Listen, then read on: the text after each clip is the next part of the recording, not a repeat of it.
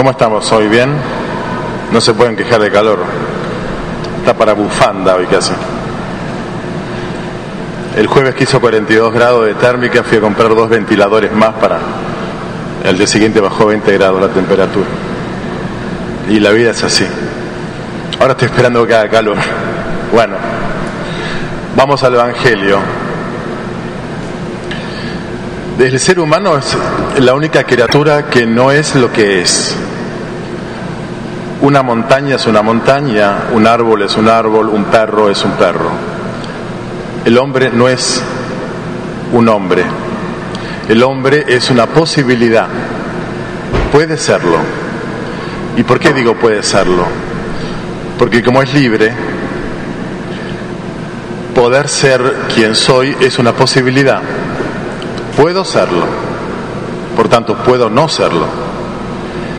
El libro del el Eclesiastés en la Biblia, el Antiguo Testamento, dice, Dios puso al hombre en manos de su propia libertad, lo que él decida hacer, eso será.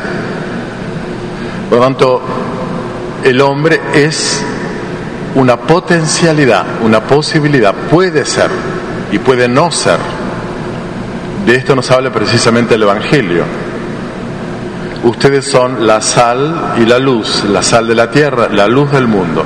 Pero la sal puede perder su sabor. Y entonces no tiene sentido una, sal sin sabor, se tira, es pisada por, por la gente. Ustedes son la luz del mundo, pero la luz la podés esconder en un cajón y entonces no ilumina la habitación. Y esto significa entonces que cada uno de nosotros es sal, es luz, pero puede no serlo. La sal es una metáfora sobre el sabor, sobre el sentido y el gusto de la vida.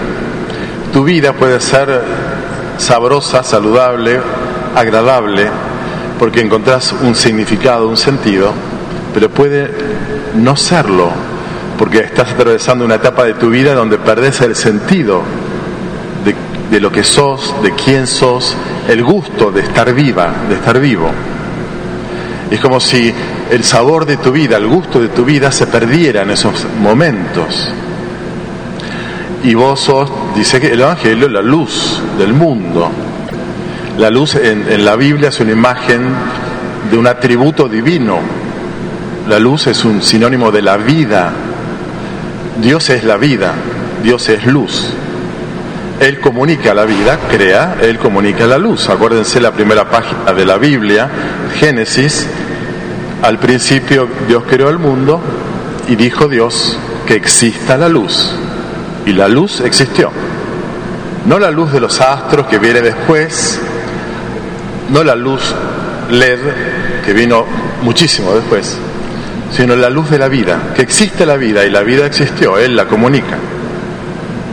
Por eso el, prólogo al Evangelio de Juan, tan lindo, dice que todo fue hecho por medio de la palabra, dijo Dios. En ella estaba la vida, y la vida era la luz de los hombres. Por tanto, ustedes son la luz, ustedes son la vida, tienen vida. Y entonces no se trata simplemente de estar vivo en el sentido de respirar, sino de una vida mucho más plena. Y muchas veces tenemos que eh, reconocer que nuestra luz eh, está como apagada, en el sentido de que nos sentimos poco vivos, poco vitales, apagados en nuestra eh, vitalidad. Por eso las mismas lecturas y el Evangelio también nos dicen cómo se enciende esta luz, cómo se despierta mi vida, el profeta Isaías decía, si compartes tu pan con el hambriento y albergas a los pobres sin techo, si cubres al que veas desnudo, entonces despuntará tu luz como la aurora. Si ofreces tu pan al hambriento y sacias al que vive en la penuria, tu luz se alzará en las tinieblas y tu oscuridad será como el mediodía. Quiere decir que la luz está en nosotros y de algún modo somos nosotros, pero esa luz se enciende desde afuera, desde los otros, son los otros los que acercándonos compasivamente a ellos, hospedándolos eh, generosamente a ellos, empatizando con ellos, acercándonos amorosamente a ellos, son ellos los que nos encienden, encienden nuestra luz. Y no se trata de que esas buenas obras de las cuales habla Jesús en el Evangelio, que expresan nuestra luminosidad interior, no se trata de cumplir buenas obras por obligación, por deber ser, por, por exigencia personal, porque soy responsable, por un, por un montón de... por vanidad, porque muchas veces las buenas obras pueden brotar de un lugar oscuro, la sobreexigencia, la vanidad, el deber ser, el único modo como las obras reflejen nuestra luz interior es que broten de nuestra actitud amorosa. Y entonces son los otros los que activan nuestra luz, pero es el modo como nos acercamos a ellos lo que lo hace posible. Y esto significa entonces que cuando nosotros nos aislamos o nos encerramos, caemos en lugares oscuros del alma, o cuando nos peleamos y discutimos unos con otros, o cuando se corta dolorosamente una relación, caemos en experiencias de oscuridad interior, de vacío interior. Sentimos que ya se apaga esa luz que hay en nosotros, que no estamos tan vivos.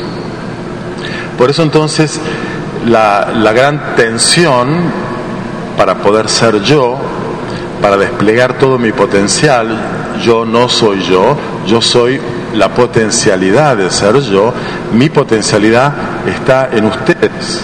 ¿Quién soy yo como cura si ustedes no están allí? ¿Quién sos vos si él, tu marido, no te hizo esposa, no te hace esposa o vos no lo haces esposo a él? ¿Quién sos vos si tus hijos y tu acercamiento amoroso, paciente con tus hijos no te hacen padre, no te hacen madre?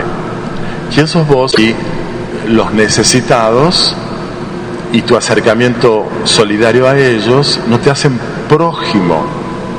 Los demás tienen el secreto luminoso de nuestra más profunda identidad.